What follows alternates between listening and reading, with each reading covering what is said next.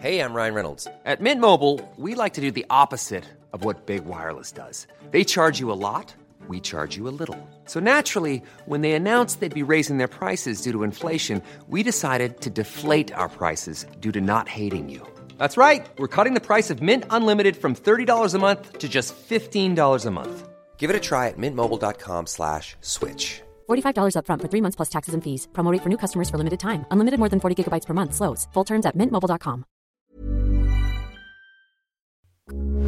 Heraldo Radio, con la H que sí suena y ahora también se escucha.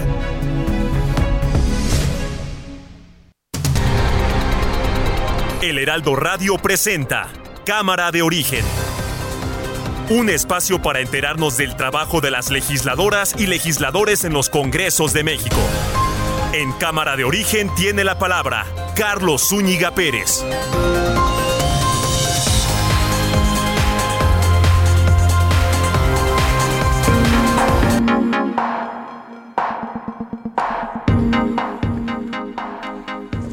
¿Qué tal? Buenas tardes, gracias por acompañarnos a esta nueva emisión de Cámara de Origen. Les habla Carlos Zúñiga Pérez en este día 14 de julio de 2022, jueves 14 de julio. Mucha información que compartir con ustedes. Tendremos entrevistas relacionadas al quehacer legislativo. Vamos a platicar con Salomón Chertorivsky, quien junto a otros dos eh, legisladores eh, de Movimiento Ciudadano y uno del PAN, ya le habíamos adelantado ayer, eh, están en Ucrania a invitación del Parlamento de aquel país. ¿Y cuál es el propósito? Toda vez que algunos han tachado esto como turismo legislativo, nos, nos dirá que pues están en reunión con los legisladores. De eso vamos a platicar también un poco más adelante. Y por supuesto, eh, esperamos su participación a través de nuestras redes sociales. Todo esto hasta poco antes de las 5 de la tarde. Quédese con nosotros. Arrancamos como siempre lo hacemos, escuchando cómo va la información a esta hora del día.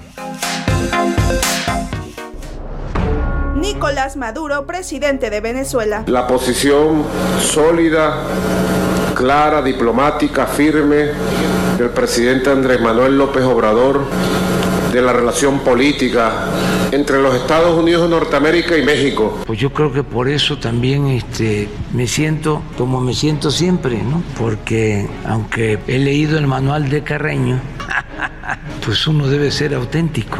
Abrí un poco las piernas y las doblé, porque estaba yo tranquilo.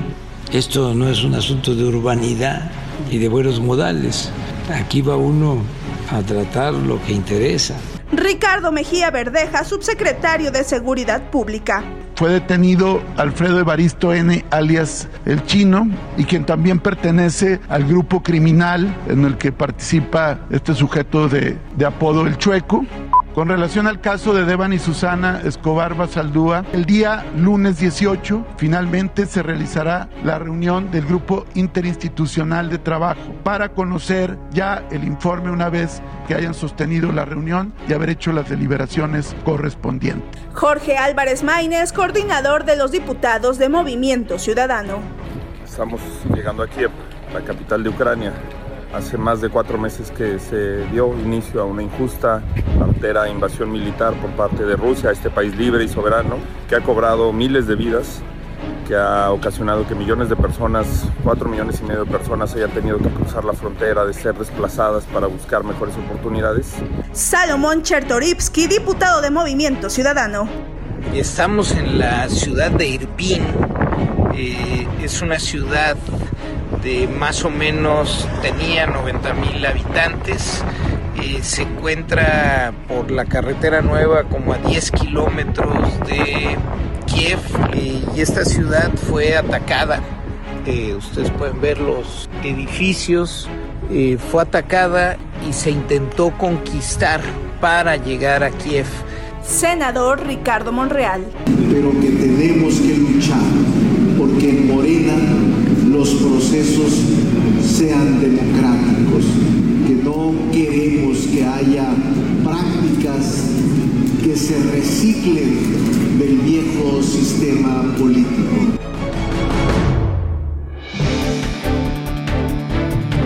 Y aquí más eh, de la información del día. El embajador de Estados Unidos en México, Ken Salazar, defendió la buena relación que ha establecido con el presidente Andrés Manuel López Obrador, misma que fue cuestionada en una publicación del diario The New York Times hace unos días, en un artículo en el cual señalaba que había preocupación en algunos integrantes del gobierno de Estados Unidos pensando que Ken Salazar trabajaba más del lado mexicano que de, para los intereses de su país. Ken Salazar dice que esa cercanía ha servido para interceder por las empresas estadounidenses aquí, a México. Bueno, yo trascendió que el presidente, el expresidente Enrique Peña Nieto, puso en venta su departamento en Madrid, España, el cual, de acuerdo a eh, el portal en el que se publicó, vale 650 mil euros por si a usted se lo ofrece. El anuncio fue publicado en el portal Idealista, una de las principales plataformas de inmuebles, pero el anuncio fue retirado minutos después, no sé. Hay quienes dicen que le van a modificar el precio porque igual y 650 mil euros no es lo que quieren por él. El juez de control, José Luis Palacio, reanudó la audiencia inicial por el desplome de la línea 12 del metro de la Ciudad de México, que había entrado en receso, para analizar el caso de dos de los acusados que no acudieron por dar positivo a COVID-19. Y en medio de un importantísimo despliegue de seguridad, elementos de la Secretaría de Seguridad Ciudadana trasladaron a los 14 presuntos integrantes del cártel de Sinaloa detenidos en Topilejo luego de una balacera contra elementos de esta eh, corporación, los llevaron al centro varonil de Santa Marta, Catitla, a donde los trasladaron, como le decía, en medio de fuertes, fuertes medidas de seguridad. Iban en los camiones conocidos como Rino, estos eh, camiones blindados y resguardados por un importante número de elementos de la Secretaría de Seguridad Ciudadana. Y a los 73 años de edad falleció Ivana Trump. Fue la primera esposa de Donald Trump, expresidente de Estados Unidos y madre de sus tres hijos mayores, Donald Jr., Ivanka y Eric Trump. Este, eh, esta noticia fue dada a conocer en un comunicado de la oficina del expresidente. Son las 4 eh, de la tarde con 7 minutos. Llegó una oferta de alta definición. Pantalla LG de 55 pulgadas 4K Smart TV a solo 9,990. Y además, 25% de descuento en estufas, campanas y parrillas de gas. Con Julio, lo regalado te llega. Solo en Soriana. A julio 14. Aplican restricciones.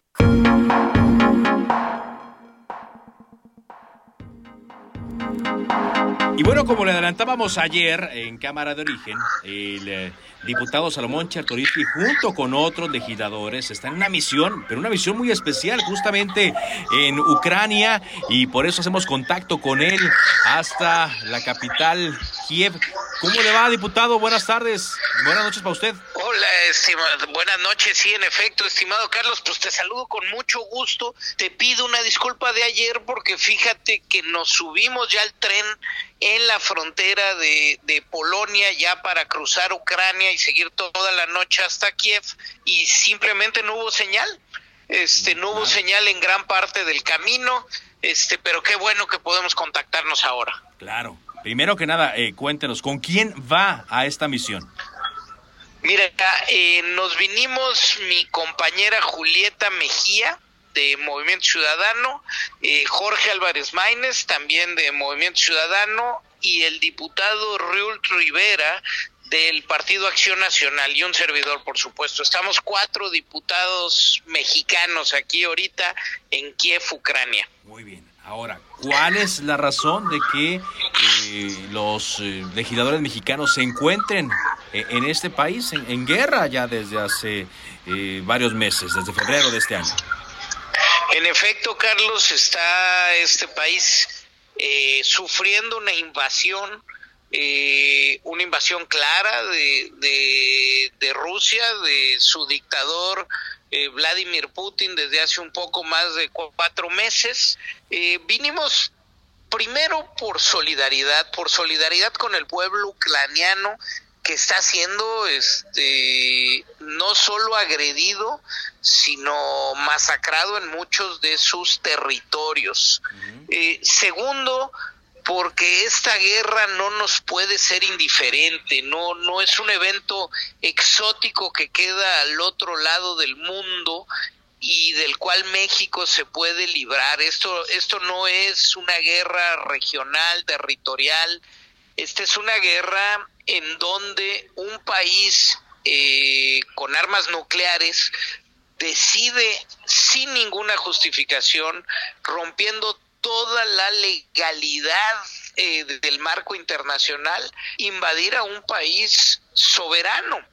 Eh, cuando esto sucede, eh, cuando esto se da y no hay reacción, pues el, el próximo puede ser tú.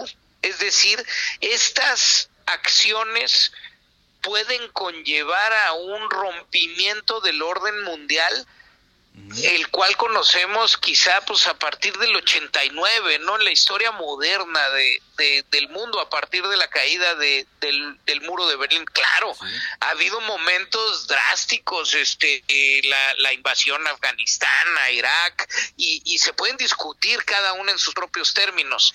Esta en particular es una lucha de la autocracia contra las libertades y creo que por eso no nos puede y no nos debe de ser ajena porque pues cuando el tiempo pasa Carlos a más de cuatro meses pues hasta en las noticias este empieza a ser ya muy, muy esporádico que, se hable de lo que aquí pasa pero pues es un país que está en guerra que está en guerra Carlos que está siendo invadido y que puede poner en, en en contradicho el orden mundial eh, de libertades democrático que hemos establecido.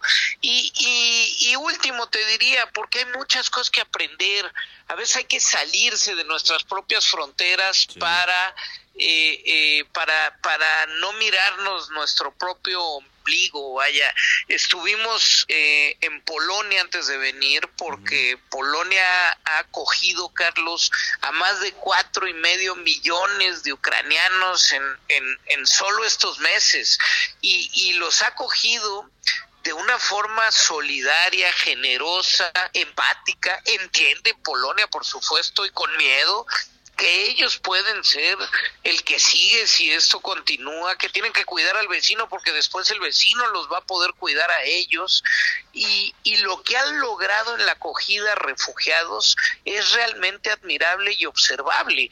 Este que, que las niñas y niños ucranianos que llegaron se puedan incorporar al sistema educativo, que se les pueda otorgar el carnet para que reciban salud, que se reforme la ley para que todos los que lleguen puedan trabajar eh, eh, sin ningún otro tema, eh, pues son cosas que nosotros que seamos un país de migrantes en el de migrantes entrando siempre de nuestra frontera sur de Centroamérica de Haití de paisanos mexicanos que están regresando por la frontera norte, pues son cosas que nos enseñan, de las cuales hay que aprender y las cuales hay que transmitir, Carlos. Entonces, pues estamos aquí para ello. Ahora, eh, ¿cuál podría ser la, la aportación del Parlamento, amén de que traer toda la experiencia que ustedes están viendo allá, ¿cuál podría ser la aportación mexicana para aliviar cuando menos un poco eh, todo el sufrimiento que hay allá en Ucrania y, de apoyar a un, pueblo, a un pueblo que está siendo pues oprimido por una potencia? Mira, primero te agradecen mucho que vengas a conocer y a ver con tus propios ojos la realidad y que la puedas transmitir, porque una cosa que ha sido muy exitoso eh, la Rusia de Putin, sobre todo en lugares como Latinoamérica, han sido las noticias falsas eh, y la desinformación. Entonces, que se pueda hablar de lo que aquí está pasando es algo que les resulta muy importante. Segundo, todo acto de solidaridad cuando lo estás pasando mal eh, resulta bien relevante. Tercero, eh, yo creo que México tiene que seguir sin ambigüedades, Carlos, condenando lo que está pasando y ver cómo se puede sumar primero a tratar de generar algún tipo de ayuda humanitaria. Hasta el día de hoy no lo hemos hecho realmente. Hemos condenado bien en Naciones Unidas, pero no nos hemos sumado a, a, programas de ayuda humanitaria relevante. Y aquí necesitan este pues que se construya eh, eh, vivienda o espacio temporal para quienes han sido desplazados, van a necesitar recursos, es decir, creo que México, el tamaño de la economía que somos, debemos por lo menos de preguntarnos si podríamos estar generando mejores condiciones para eh, apuntalar más.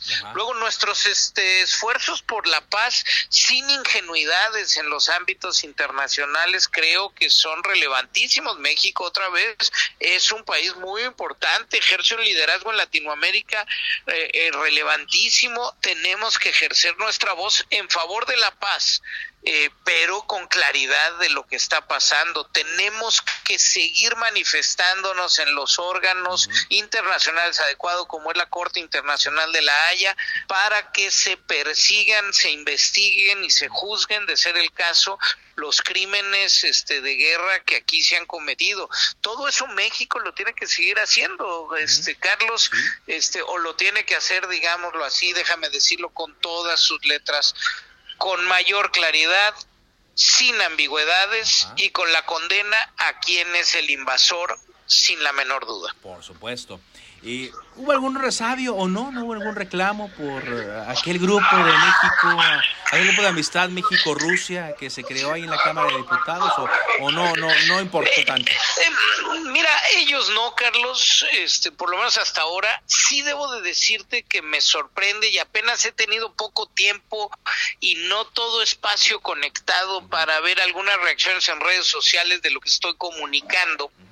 Y, y sí hay muchos, este, oye, si suficientes problemas tenemos en México, ¿qué hacen allá?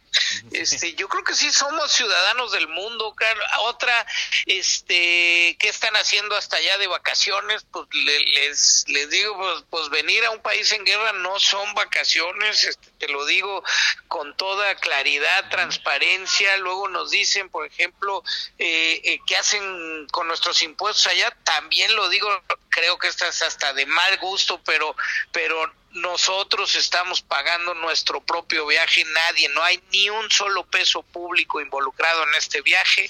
Eh, en fin, este sí hay un reclamo porque otra vez el gobierno ha sido muy ambiguo en la condena, este incluso pues ha habido demostraciones de que pues Putin no está tan mal y eso lo tenemos que erradicar porque Putin encarna al mal que nos ha sucedido en nuestra sociedad mundial de manera muy clara. Sé que eh, van llegando. ¿Cuántos días van a estar ahí? Estaremos mañana todo el día, toda mañana porque ya aquí es de noche. Este estaremos con actividad eh, importante en el Parlamento, tenemos reuniones en el Parlamento, tenemos reuniones con, la, con el alcalde de, de Kiev, tenemos reuniones en la presidencia de, Ucrania, tenemos reuniones en el Ministerio de Exteriores y por la noche por ahí de las 11 estaremos tomando el tren de regreso a, Polonia. En este momento estamos con diputados y lo hago en, en, masculino porque, porque todos ahorita son diputados hombres. Este, eh, estamos ya con ellos y mañana vamos a estar toda la mañana también con diputadas y diputados del Parlamento ucraniano. El Parlamento ucraniano son 450 este ahora 424 porque ya eliminaron a los diputados que son de las regiones que ya este que, que por ahora tiene controlada Rusia. Este entonces pues, están sucediendo aquí cosas muy interesantes. Pero este, con mucho gusto te sigo platicando hay reunión entre pares, es decir, entre congresistas. No, sí, sí, sí, sí, sí, sí, sí, sí, sí. Bueno, acudimos, acudimos a Ucrania a la invitación de este de, de, de, los parlamentarios ucranianos. No, no, no fue porque quisimos venir nada más. Nos, nos invitaron a venir a platicar, a dialogar y a conocer de primera mano lo que estaba pasando. Pues muchas gracias, diputado. Sí. Nombre a la orden, Carlos. Que estén muy bien. Saludos al auditorio.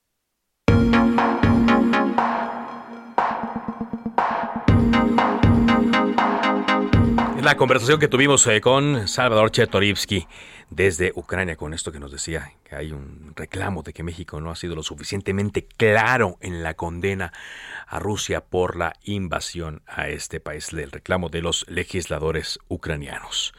Vamos a avanzar con la información. Misael Zavala, es el reportero del Heraldo de México que cubre la fuente de el Senado de la República, donde está, por cierto, la sede de la eh, Comisión Permanente. Cuéntanos eh, lo que mencionó el senador Ricardo Monreal en torno a bueno, críticas que hace y reflexiones que hace sobre su partido Morena. Adelante, Misael. Carlos, buenas tardes, buenas tardes al auditorio. Efectivamente, pues desde ayer el senador Ricardo Monreal, quien es presidente de la Junta de Coordinación Política del Senado, se encuentra en una gira por el norte del país. Ayer estuvo en Coahuila, hoy estuvo en, en Tamaulipas, donde pidió a Morena que evite reciclar o trasladar al interior del partido las viejas prácticas de los otros institutos políticos que ahora, a su parecer, pues están agonizando. Durante la presentación de uno de sus libros en Ciudad Madero, Tamaulipas, el coordinador de Morena en el Senado dijo que su partido debe actuar con congruencia y democratizar las decisiones que se tomen para la elección de candidatos, no solamente para la presidencia de la República, sino pues para otros cargos públicos. Pero ¿qué te parece si escuchamos al senador Ricardo Monreal?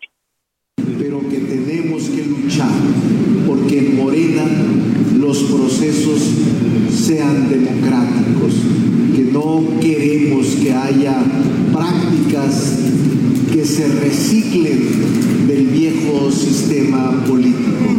No queremos que se traslade a Morena las viejas prácticas de los partidos que ahora agonizan. No queremos que traigan esas prácticas a Morena y a nuestro movimiento. Carlos también eh, reiteró el senador Monreal que en Morena se debe democratizar las decisiones y se tome en cuenta a la gente, pues, según es la única manera de salir adelante y culminar el proceso de transición política. En un evento organizado en un salón en Ciudad Madero, ante unos 500 asistentes, el legislador por Zacatecas afirmó que los morenistas han cumplido con su labor en el Senado de la República al aprobar leyes y decretos que ha enviado el presidente Andrés Manuel López Obrador. Expuso que, bueno, el día eh, que deje de luchar y deje de vivir, no hay que, no hay que tener temor, les dijo esto a los asistentes a este evento, en el que también pues participó eh, uno de los eh, presidentes municipales de Ciudad Madero, Adrián Oseguera. Carlos, hasta aquí la información. Gracias, muchas gracias Iván por este reporte y vámonos ahora, vemos mucha movilización en la zona alrededor del penal de Santa Marta, Catitla, porque ahí fueron trasladados los detenidos luego del enfrentamiento ocurrido el martes en la zona de Topilogio. Javier Ruiz, adelante con tu reporte, Javier. Hola Carlos, ¿qué tal? Saludo con gusto. Un operativo que duró y un traslado que duró cerca de una hora con seis minutos. Justamente salieron de la Fiscalía de Jardín en Azcapotzalco, donde se encontraban pues detenidos estos 14 integrantes de presuntamente del cártel de Sinaloa, eh, pues cerca de 10 unidades de la Fiscalía, acompañados con unidades de la eh, Secretaría de Seguridad Ciudadana y tres camiones tipo rinoceronte, pues fueron los que salieron de esta zona de jardín, utilizaron pues prácticamente todo el circuito interior, la calzada general Ignacio Zaragoza, hasta incorporarse a la calzada de Tapalapa para llegar hacia el reclusorio oriente en Santa Marta, Acatitla. Hace unos minutos, pues prácticamente 10, 15 minutos, acaba de ingresar pues estos vehículos eh, blindados después de este gran operativo y poco a poco pues ya se van eh, pues alejando las unidades que venían custodiando y blindando pues este operativo. Mencionar que durante el trayecto pues hubo cortes a la circulación, prácticamente los elementos de tránsito impedían el acceso de los laterales a los centrales durante este recorrido y esto también provocó pues algunos problemas eh, viales.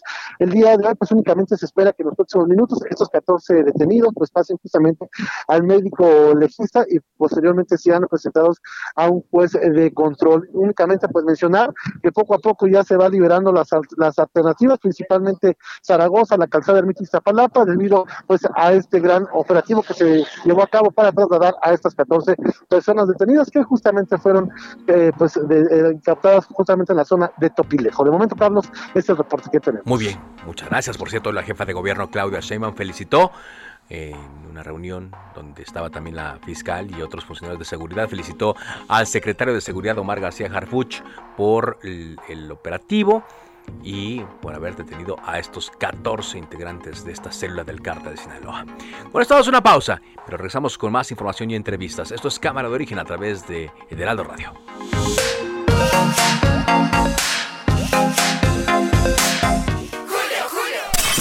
¡Ya lo rompiste! Seguro no tiene remedio. Pues para remedios, medicamentos y más, llega el 4x3 en todo el departamento de farmacia. Y además lleva el segundo al 50% de descuento en todos los pañales Huggies y Clean Bebé. Con Julio, lo regalado te llega. Solo en Soriana. A julio 18. Aplica restricciones.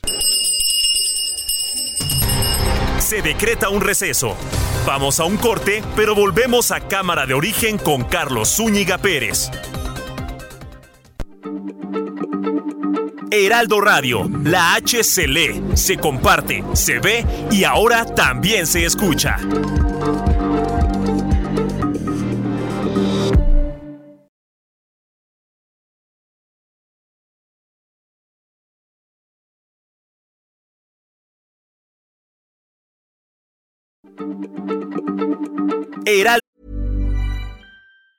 Getting engaged is a moment worth cherishing. A one of a kind ring that you design at Blue Nile can help your love sparkle. Just choose your diamond and setting. When you found the one, you'll get it delivered right to your door. Finding the right engagement ring can be nerve wracking. At Blue Nile, you'll have the expert guidance needed and a diamond guarantee that ensures you're getting the highest quality at the best price. Cherish all of life's moments and save up to 30% at BlueNile.com. That's BlueNile.com.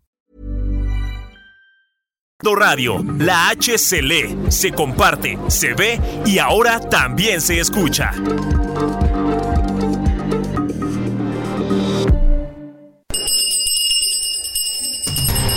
Se reanuda la sesión.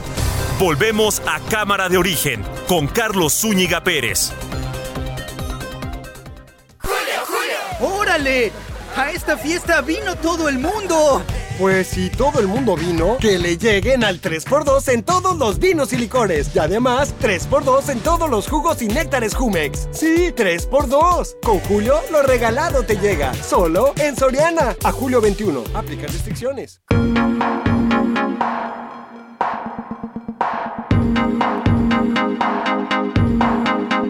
Avanzamos con información, son las 4 de la tarde con 30 minutos, eh, tiempo del centro de México. Han estado llegando provenientes de Estados Unidos, eh, vuelos eh, militares con los restos de los eh, migrantes que fueron resultaron muertos pues en esta tragedia de San Antonio, Texas.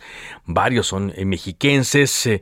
va llegando uno de los últimos vuelos. Gerardo García es corresponsal del Aldo Media Group en el Estado de México. Nos tiene información porque llegan a Toluca. Adelante, Gerardo. Hola, ¿qué tal? Muy buenas tardes. Te saludo aquí al auditorio. El tercer vuelo militar proveniente de San Antonio, Texas, Estados Unidos, aterrizó en el Aeropuerto Internacional de Toluca, en el Estado de México, y trasladó los cuerpos de otros siete mexicanos para dar un total de 23 en las últimas 24 horas. El coordinador para América del Norte de la Secretaría de Relaciones Exteriores, Arturo Rocha Hernández, confirmó la llegada y anunció que el resto de los restos de los otros dos connacionales serán traídos hasta el día viernes, es decir, mañana. El tercer vuelo aterrizó a las 13 con 48 horas este jueves en la terminal aérea de la capital mexiquense para posteriormente bajar los ataúdes con los restos de los connacionales. A las 14 con 26 horas, las, las carrozas fúnebres salieron del hangar de las autoridades federales del Aeropuerto Internacional de, Toluca tomaron distintos puntos para llevar los cuerpos a sus lugares de origen y eh, a dar a conocer precisamente que quienes llegaron se tratan de Oscar A, José P. y Pedro D. de Guanajuato, Julio L. de Chiapas, Jesús A. y Pablo A. de Veracruz y Marcos B. de Puebla. Con este tercer vuelo, destacar van 23 mexicanos repatriados de Texas a suelo mexicano en las últimas horas y también, como lo destacaban, precisamente de los 16 anteriores eh, féretros que llegaron, dos se trataron del el estado de México, ya han sido entregados en su totalidad a, a sus familiares quienes han llevado a cabo los velorios respectivos y algunos han pedido mejor que eh, respeten esta situación por la que están pasando y vivir en privado este vuelo. El reporte desde el Estado de México. Muy bien, Gerardo. Gracias. Muchas gracias eh, por esta información. Son las 4 de la tarde con 33 minutos. Bueno, eh, hemos estado monitoreando una información desde Oaxaca, donde pues se creó una fracción parlamentaria llamada de la Cuarta Transformación. Esto en la 65 quinta legislatura. Pero hay una resistencia, por supuesto, de los integrantes de Morena porque eh, según lo que entendemos, sería una excesión. Pero para aclarar todo esto, le agradezco mucho al diputado César Mateos Benítez, diputado local por Oaxaca, integrante ya de este eh, llamado grupo parlamentario de la Cuarta Transformación, que esté con nosotros. Gracias por acompañarnos, diputado. Muy buenas tardes. Buenas tardes, Carlos. Muchísimas gracias por el espacio. Buenas tardes. Buenas tardes. A ver, platíquenos un poco. ¿Qué, qué, qué es el Grupo Parlamentario de la Cuarta Transformación? ¿Es, ¿Es una decisión? ¿Es una entidad aparte del Grupo Parlamentario de Morena? Este, efectivamente, mira, nosotros somos cinco diputados. Cinco. De Oaxaca, cinco diputados, la diputada Connie Concepción, el diputado Horacio Sosa, Cezul y Melina y un servidor. Este, efectivamente formamos parte de la fracción parlamentaria de Morena, pero al pasar de los meses empezamos a notar pues una serie de diferencias en varias situaciones y decidimos el 12 de abril de este año este conformarnos, juntarnos y levantar un acta donde decidíamos dos cosas. Uno, separarnos de la fracción parlamentaria de Morena por no coincidir en muchas cosas y dos, instalarnos como fracción parlamentaria de la Cuarta Transformación. Esto para dejar en claro que no vamos a dejar los preceptos del partido ni del presidente de la República, pero sí tenemos diferencias en el ejercicio legislativo y es precisamente donde marcamos esa diferencia y les pedimos que dieran nuestro reconocimiento como legisladores en Oaxaca. Y es ahí donde empieza esta serie de, de situaciones que comentaste antes, porque nos han intentado negar el reconocimiento, ¿no? Y eso ha llegado a que incluso se discutan estas situaciones en el Pleno del Congreso. Nosotros no vamos a caer en, ninguna provocación, ni mucho menos, solamente estamos pidiendo que se respete la ley y el reconocimiento de esta fracción. Pero repito, el asunto es que somos cinco diputados que estamos pidiendo el reconocimiento como fracción por esas diferencias que tuvimos, ¿no? Pero dejar en claro que nosotros seguimos los preceptos del presidente del partido, porque además fuimos electos de, esa manera. del partido de Morena, de Mario Delgado. Exacto, de Morena, del Movimiento Regeneración Nacional, Ok, ¿no? ok. O sea, o más bien del presidente, que sería Andrés Manuel López Obrador. Sí, efectivamente, Ajá. ¿no? Y precisamente eso es lo que nosotros estamos impulsando aquí en la fracción de, de Oaxaca. Al parecer, la, la compañera presidenta de la Junta, que es de, de Morena, que es la coordinadora de la fracción, eh, no nos ha querido atender, no nos ha dado respuesta, pero nosotros apelamos a la legalidad y a que efectivamente también le apuesten ellos al diálogo y a la construcción, sobre todo para el desarrollo de Oaxaca. Están viendo, viviendo tiempos este importantísimos en el estado se va a iniciar un nuevo gobierno y creemos que es la oportunidad perfecta para demostrar que somos diferentes y que sí nos vamos a deber el, este, a los oaxaqueños Sí. fundamentalmente. Pero ustedes, eh, re- siendo, eh, un- dicen, eh, un- una decisión del grupo de Morena, no traicionarían a los intereses de Morena. Claro que no, ni mucho No. menos a los del pueblo de Oaxaca. Ajá. Ahora eh, estoy platicando con el diputado César Mateos eh, Benítez. Eh, son cinco integrantes por lo pronto. ¿De, ¿De cuántos que son en total ahí en Oaxaca? ¿Cuántos eh, diputados? El, bueno, la, la, el- la, la fracción o el, el, el total son 42 En diputados. total 42. ¿Y de la fracción de Morena? 42 de la fracción de Morena son son 20 22, menos 22. 5 nosotros ahora. Ajá. Pero ahí es, yo entiendo entonces la preocupación de, de- de sus compañeros de Morena, porque pues quizá le restarían margen, ¿no? Para algunas eh, votaciones. Mire, lo que pasa es que nosotros le estamos apostando precisamente a la construcción. Digo que el, el origen del Parlamento fue primero la representación del pueblo en un Estado en el gobierno. Sí. Segundo, precisamente lo hace efectivo y, y- y- la pluralidad de pensamiento hace que nos dediquemos a trabajar para construir precisamente lo en lo que coincidimos y no en lo que nos dividimos. Y precisamente la pluralidad hace que tengamos una serie de pensamientos diferentes para que se encaminen, se acuerden y se arreglen en beneficio de todo un pueblo, en este caso de Oaxaca.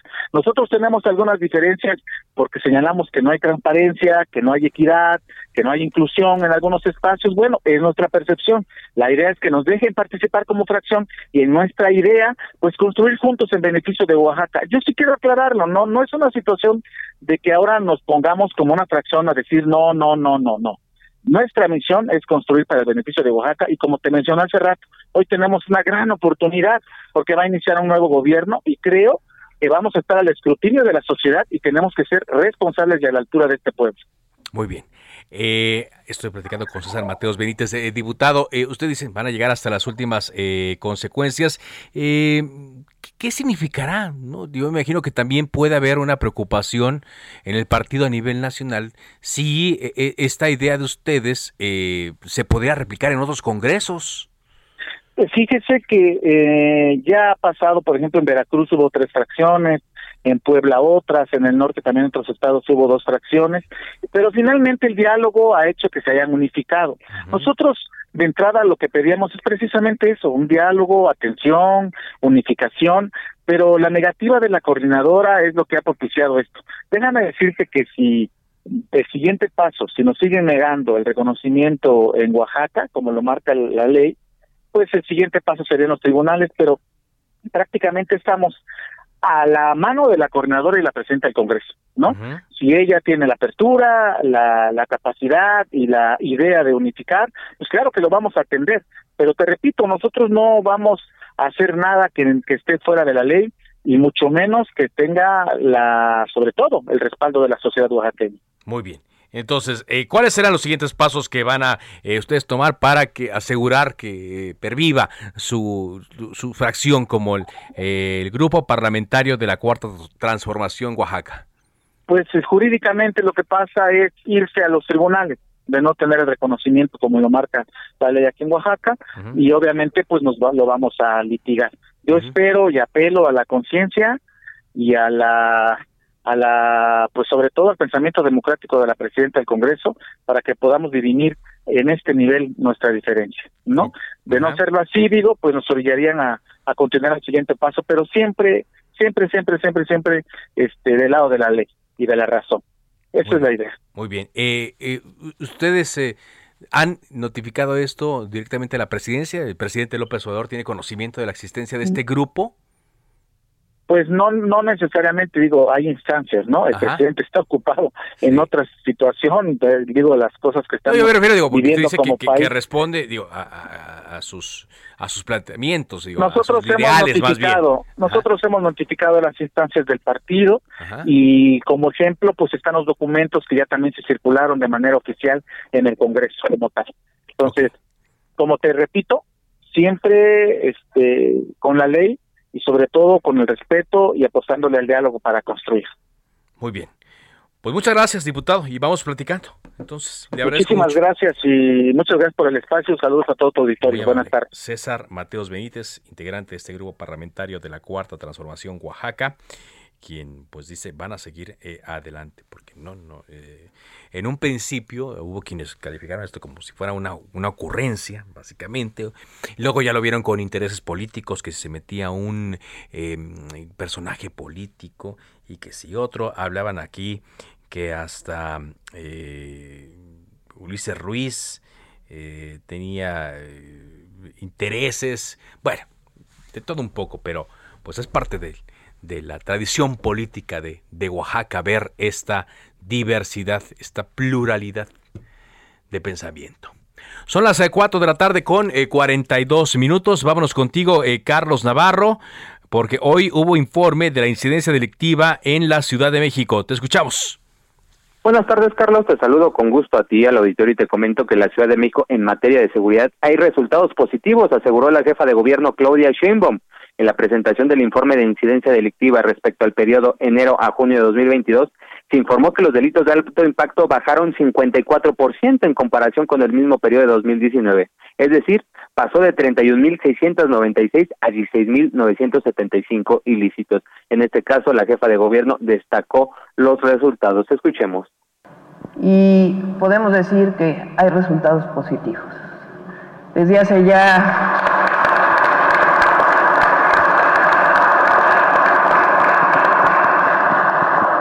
varios meses hemos mostrado cómo en la Ciudad de México todos los delitos de alto impacto han disminuido desde que llegamos al gobierno de la ciudad a la fecha. Y la gran mayoría en más del 50%. Esos son los resultados de seguridad de la Ciudad de México. La mandataria capitalina hizo énfasis en la disminución de 57% en el homicidio doloso, y es que en este periodo pasó de 816 homicidios dolosos en 2019 a 518 en el año en curso. También estuvo presente la titular de la Secretaría de Seguridad y Protección Ciudadana, Rosa Isela Rodríguez, quien reconoció la labor de la jefa de gobierno en la estrategia de seguridad, así como de otros entes involucrados. Por su parte, el secretario de Seguridad Ciudadana, Omar García Carpuch, señaló que han detenido a más de 1.600 presuntos delincuentes, entre los que se encuentran líderes de organizaciones criminales, jefes de plaza, jefes de célula, homicidas, operadores financieros, extorsionadores y distribuidores de droga, entre ellos 15 objetivos prioritarios. Así es que la Ciudad de México, Carlos, ha bajado 54% los delitos de alto impacto en el primer semestre en comparación con el mismo periodo de 2019. Esta es la información que te tengo. Muy bien, y ahí le hizo el reconocimiento, ¿no? A Omar García Harfuch por el operativo del... Eh, del eh, martes, ¿no? Y le, aplaudieron todos los asistentes. Es correcto, Carlos. Incluso cada uno de los ponentes eh, le reconoció al secretario de Seguridad Ciudadana, Omar García el trabajo. La jefa de gobierno incluso le mandó un mensaje a los policías que lamentablemente resultaron heridos, entre ellos Brian, de 26 años, quien actualmente se encuentra en estado grave. También la secretaria de Seguridad Federal, la fiscal general de Justicia, dijo que esto, la Ciudad de México, no iba a ser un refugio de delincuentes y aplaudió este operativo en Topilejo, donde fueron detenidos 14 integrantes de esta célula delictiva, Carlos. 14 integrantes, así es que ya fueron trasladados, como escuchábamos hace rato, a Santa Marta, Acatitla. Muchas gracias, Carlos, por este reporte. Hasta luego, buenas tardes. Muy, muy buenas tardes. Y bueno, aquí lo importante será ver cómo continúa la estrategia del gobierno de la Ciudad de México, porque llamó la atención también lo que dijo el presidente eh, Andrés Manuel López Obrador hoy en la mañana, de que todavía no tenían la confirmación de que las personas eh, detenidas el martes después de esta balacera fueran integrantes del cártel de Sinaloa. Dijo que esperarían eh, el lunes a que la jefa de gobierno lo informara en la, mesa de, de seguridad mientras horas después se daba este reconocimiento, pero pues el desafío eh, allí está, ¿no? Ahí está. No es la primera vez que se detecta la presencia del cártel Jalisco Nueva Generación, correjo, del cártel de Sinaloa aquí en la Ciudad de México, amén de los otros cárteles como el de Jalisco Nueva Generación, entre otros, pero que un grupo caracterizado por la violencia que ejerce, llegue a la Ciudad de México con estas armas, con esta forma de cooptar a los vendedores de droga de otros grupos, pues evidentemente es de preocuparse. Porque, bueno, pues para empezar, imagínense que inicie una guerra entre los grupos rivales aquí en la capital. Pues, eh, hemos estado eh, eh, hasta cierto punto exentos de eso que ha ocurrido en estados del norte, el Bajío, en Michoacán, en el Estado de México aquí en la capital, en territorio capitalino, eh, pues eh, digamos que no se ha llegado a esa escala mm, mayor, a, menos que, me esté fallando la memoria. Segundo, bueno, pues eh, la jefa de gobierno, Claudia Sheinbaum, también instruyó al, secretario de Seguridad que sigan las labores de inteligencia para detectar e inhibir a estos grupos aquí en la capital, que por supuesto pues es un mercado muy, muy, muy importante para el narcomenudeo. Son las 4 eh, de la tarde con 46 eh, minutos. Eh, vámonos con más información que tenemos. Carlos Navarrete, corresponsal de la Media Group, nos tiene información sobre lo que ocurre en Guerrero, donde están teniendo este incremento de casos como en todo el país de COVID-19, pero eh, allí en Guerrero se está determinando cerrar el aforo de eh, ciertos lugares y no sé si esto va a afectar, por ejemplo, eh, la temporada vacacional, ya empieza en unos días oficialmente las clases. Cuéntanos más, Carlos Navarrete, te escuchamos. Buenas tardes, buenas tardes al auditorio. Efectivamente, comentarte que ante el considerable incremento de casos de COVID-19 en el estado, el gobierno de Guerrero determinó reducir el aforo al 80% en espacios cerrados y al 90% en espacios abiertos como una medida para tratar de contener la ola de contagios. A través de un comunicado, el gobierno de Evelyn Salgado Pineda dio a conocer que, por determinación del Consejo Estatal de Salud, esta nueva medida se aplicará a partir del 18 de julio y concluirá el 31 del mismo mes. Además, todo tipo de establecimientos deberá cerrar sus instalaciones a más tardar las 3 de la madrugada y se mantendrán las medidas de prevención básicas durante la pandemia, como la sana distancia, la ventilación de espacios cerrados, lavado de manos, uso de alcohol en gel y evitar las aglomeraciones. Por su parte, la Secretaría de Salud dio a conocer que en las últimas 24 horas se registraron dos muertes y 420 contagios nuevos de coronavirus en el estado, por lo que la cifra de casos activos incrementó a 2.800. 420 contagios en las últimas 24 horas y tan solo ayer se registraron otros 500 casos. Por esa este, situación, el gobierno del estado comienza a reforzar medidas de prevención. Hasta aquí mi reporte. Buenas tardes. Bueno, pues atentos. Entonces sí, las medidas de prevención se, refuerzan, pero eh, como eh, se, se, lo comentaba yo, eh, ante el próximo inicio del ciclo de vacaciones, pues eh, las, eh, los eh, especialistas esperan que venga un incremento importante en los casos de COVID-19 y también que quizás sea la próxima semana la que presente una mayor cantidad de casos. Por lo que ahí, a partir de ahí, habrá que ver qué ocurre en los siguientes días. Gracias, Carlos Navarrete, por, por esta información. Sí, por aquí había visto la la información de eh, los, los, especialistas que esperaban que el pico de la quinta ola sea del mm, no pues ya prácticamente del 15 al 19 de julio y en la zona metropolitana del Valle de México y en particular en el Estado de México eh, pues eh, hay un incremento en el monitoreo para ver qué es lo que ocurre. Esto mm, lo dijo, por cierto, el secretario de Salud del Estado de México, Francisco Fernández Clamont. Vamos con Misael Dávila, quien nos tiene información desde Nuevo León, porque allá el panorama, lo decíamos ayer en cuanto a las lluvias, pues mm, sigue siendo muy, muy, muy poco eh, halagador. más que halagador, sigue siendo preocupante el, asunto un poco promisorio en cuanto a las lluvias, aunque ha llovido en estos días, pero las protestas de los eh, habitantes que no tienen gota de agua está incrementándose. Están incrementándose. ¿Y qué dicen las autoridades al respecto? Misael eh, Dávila, te escuchamos. Adelante con tu reporte. Carlos, ¿qué tal? Un gusto saludarte, también a todos los amigos aquí en el, el Heraldo de México. Pues volvieron las protestas por los ciudadanos mientras la crisis de agua se está agudizando aquí en Nuevo León. Y es que la falta de agua, eh, pues bueno, en Nuevo León cada vez está más crítica y no es casualidad que se vuelvan otra vez a ver protestas en la calle. Y es que esta mañana el director de agua y drenaje, Juan Ignacio Barragán, reveló que el número de colonias afectadas por el desabasto casi se ha triplicado, Carlos, en la última semana.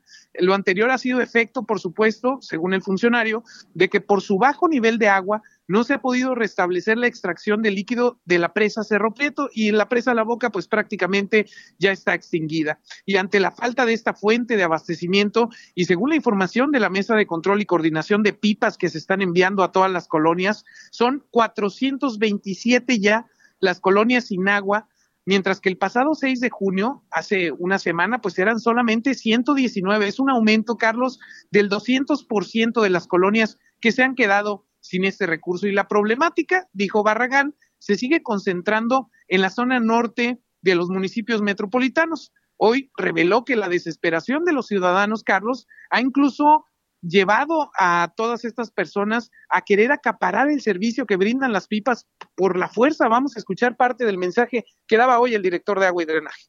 Hemos eh, recibido algunos reportes de vecinos que están eh, impidiendo el paso de las pipas a otras colonias para que se surta exclusivamente su colonia, sí, en, en la zona efectivamente de San Bernabé, pero eso ya fue hace unos días, en la actualidad esto ya está solucionado.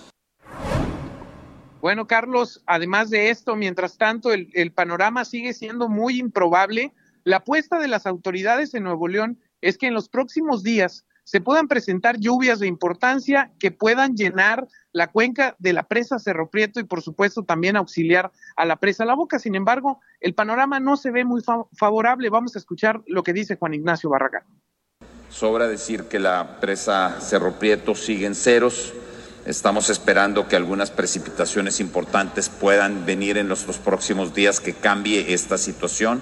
Requeriríamos de lluvias realmente fuertes en la cuenca de Cerro Prieto para que esta situación pueda cambiar, pero tenemos todos los equipos disponibles para que en el momento en que el nivel de la presa suba, podamos eh, reiniciar el bombeo de Cerro Prieto.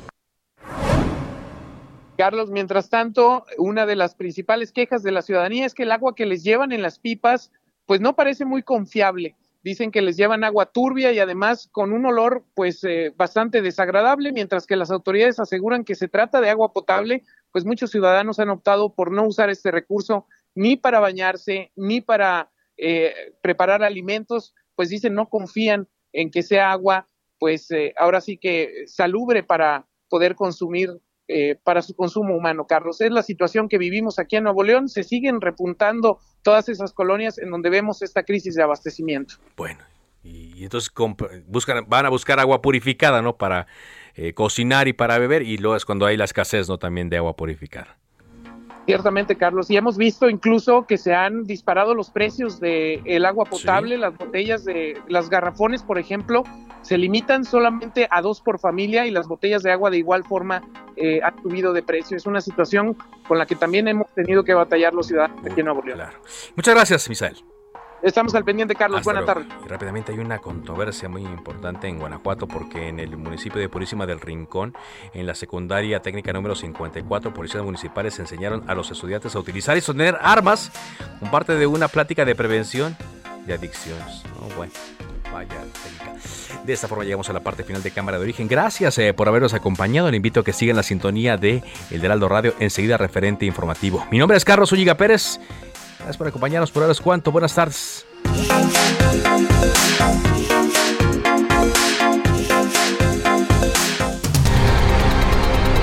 Se cita para el próximo programa. Cámara de origen, a la misma hora, por las mismas frecuencias del Heraldo Radio.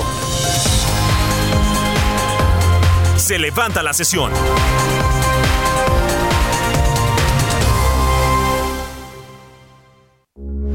Heraldo Radio, con la H que sí suena y ahora también se escucha.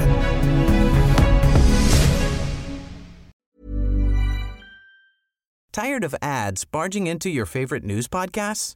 Good news. Ad-free listening is available on Amazon Music. For all the music plus top podcasts included with your Prime membership. Stay up to date on everything newsworthy by downloading the Amazon Music app for free or go to amazon.com slash news ad free. That's amazon.com slash news ad free to catch up on the latest episodes without the ads.